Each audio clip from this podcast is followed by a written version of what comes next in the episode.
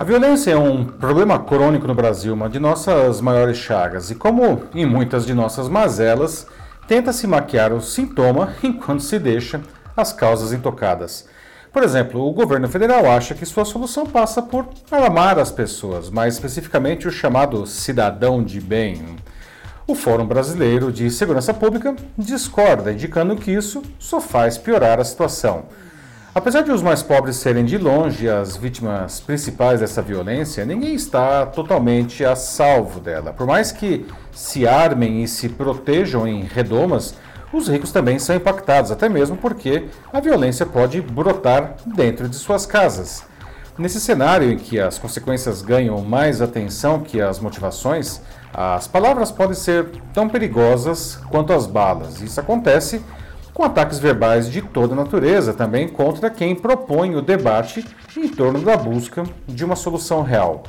É o que está acontecendo nas redes sociais contra a série documental Elise Matsunaga Era uma Vez um Crime, que estreou no, dia 8 na Netflix. Eu sou Paulo Silvestre, consultor de mídia, cultura e transformação digital, e essa é mais uma pílula de cultura digital para começarmos bem a semana, disponível em vídeo e em podcast. Divulgado nesta quinta, o Anuário Brasileiro de Segurança Pública contabiliza um assassinato no país a cada 10 minutos em 2020, 4,8% a mais que em 2019. No mesmo ano, 186.071 novas armas particulares foram registradas, o dobro de 2019. São agora mais de 2 milhões de armas particulares registradas no Brasil. O Fórum Brasileiro de Segurança Pública afirma que há correlação entre as duas coisas. No outro ponto dessa análise, a série da Netflix, dirigida por Elisa Capai, conta com riqueza de detalhes o brutal crime praticado por Elise Matsunaga em 2012, quando ela matou e esquartejou o marido, o milionário Marcos Matsunaga. Apesar de ser um trabalho jornalístico de alta qualidade, que ouviu de maneira bastante equilibrada todos os lados do caso, vem sendo alvo de fúria de muita gente nas redes sociais. A ideia aqui não é debater o crime indubitavelmente hediondo ou os pontos levantados pela promotoria e pela defesa da condenada. Para isso, eu recomendo que assista à série para tirar as suas próprias conclusões. A proposta é tentar entender por que uma parcela considerável da população ataca um trabalho que traz elementos para conhecer a gênese da violência. Aquela tenebrosa noite de 2012 foi o desfecho de problemas variados que se arrastaram por anos. Muitos deles permeiam a nossa cultura e a nossa sociedade. Por isso mesmo, tanta gente se recusa a olhar para isso, pois exige energia para reconhecer em si elementos desse sistema. Resolver as causas da violência exigiria mudar isso, o que é doloroso, não? Muito mais confortável é manter enjaulados a criminosa e o monstro dentro de cada um de nós. Isso nos poupa de responder perguntas incômodas, porém necessárias. Por que esse caso ficou tão famoso? Seria a mesma coisa se a vítima fosse a mulher ou se fossem pessoas pobres?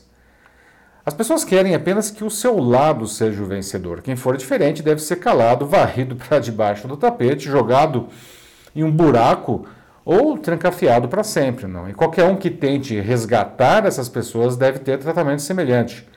Os ataques a esse documentário me fizeram lembrar casos em torno do médico Drauzio Varela. Desde que ele escreveu o livro Estação Carandiru em 1999, posteriormente adaptado para Carandiru, o filme de 2003, ele, que é um profissional respeitadíssimo, é rotulado de defensor de bandidos né, por algumas pessoas. Na obra e em diversas outras ocasiões, Varela apenas busca humanizar os detentos, algo necessário se consideramos que a nossa legislação prevê que todo condenado, após cumprir a sua pena, deve ser reintegrado à sociedade. Mas para quem encara essas pessoas como monstros, não, essa proposta afronta seus valores. Todos nós temos um sentimento de autopreservação, é uma necessidade atávica, ancestral. Na pré-história, quando o ser humano não tinha essa posição de dominância absoluta, éramos caçadores, mas também podíamos ser caça. Não?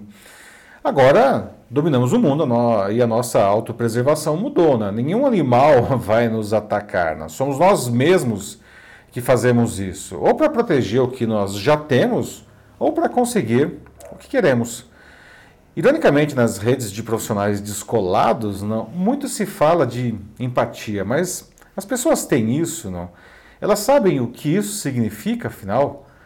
A empatia é um sentimento que nasce conosco. Basta observar as crianças que compartilham e tentam ajudar seus amigos em dificuldade muito mais que os adultos. Mas algo acontece ao longo da vida que a mata aos poucos.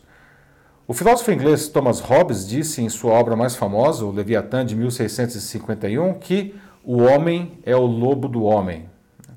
Ele acreditava que o ser humano precisa viver em uma sociedade regida por regras e normas que chamou de contratos sociais. Sem elas, esse lobo surgiria em todos e a gente rumaria para a barbárie. Não? O que eu vejo hoje é que esses contratos estão sendo rasgados por aqueles que têm poder político e econômico ou simplesmente uma arma na mão. O outro e suas necessidades deixam de ser importantes a partir do momento em que o indivíduo tem a força de impor as suas vontades. Quem não tem uma arma de fogo tem ainda a arma das palavras. Não? Se antes elas eram restritas a quem estava ao alcance da influência desse agressor, com as redes sociais seus hum, despaltérios atingem potencialmente o mundo inteiro. Não? E os algoritmos de relevância das redes catalisam não, esse fator destrutivo dos ataques verbais ao agrupar pessoas que pensam da mesma forma, criando uma poderosa caixa de ressonância. Para Elisa, diretora do, desse documentário na Netflix, ninguém que cometeu crimes é apenas o crime que cometeu. Todo crime, assim como tudo na vida, resulta de uma sequência de ações é, que nós e as pessoas à nossa volta tomam. Algumas são boas, Outras são ruins, não. Às vezes são muito boas, às vezes são muito ruins.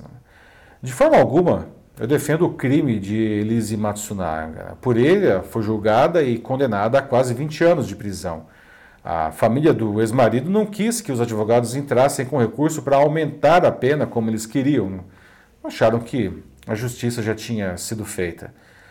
Uma sociedade só pode se dizer evoluída quando ela se torna muito mais eficiente na prevenção de crimes que na punição de criminosos. E, para isso, casos como esse devem ser debatidos e analisados com uma visão desapaixonada e verdadeiramente querendo entender todos os lados que levaram a um delito.